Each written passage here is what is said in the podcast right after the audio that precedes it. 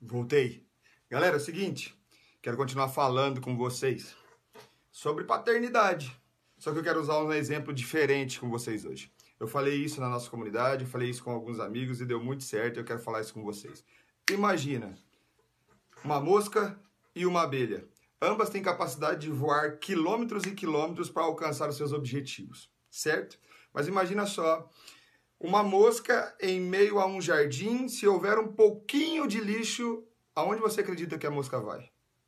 E a abelha, se houver um grande lixão, e em meio a esse lixão houver uma flor, aonde você acredita, aonde você pensa que a abelha vai? O quanto você tem se esforçado, o quanto você tem batalhado e no final, qual tem sido o seu objetivo?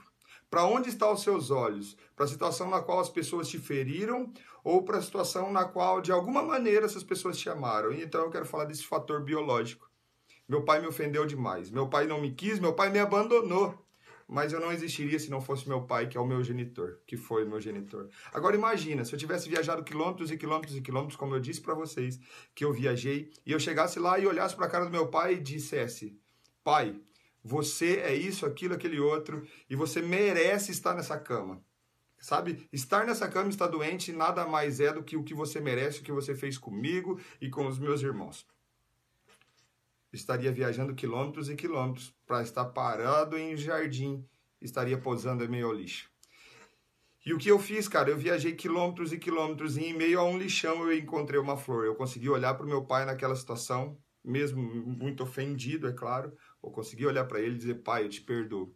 Pai, eu te amo, eu não existiria se não fosse você. O Senhor aceita Jesus e tal, toda aquela história. E depois de quatro dias, ele veio a falecer. Imagina como eu ficaria se eu tivesse ido lá e tivesse acusado meu pai. Como você acha que eu fiquei depois de quatro dias ter recebido a notícia de que meu pai tinha falecido? A única coisa que eu pude fazer foi agradecer a Deus pela oportunidade de ter encontrado uma flor em meio ao lixão. Cara, o que você tem encontrado e o que os teus olhos têm visto? Aonde você tem pousado? Você é mosca ou você é abelha? Fica a dica.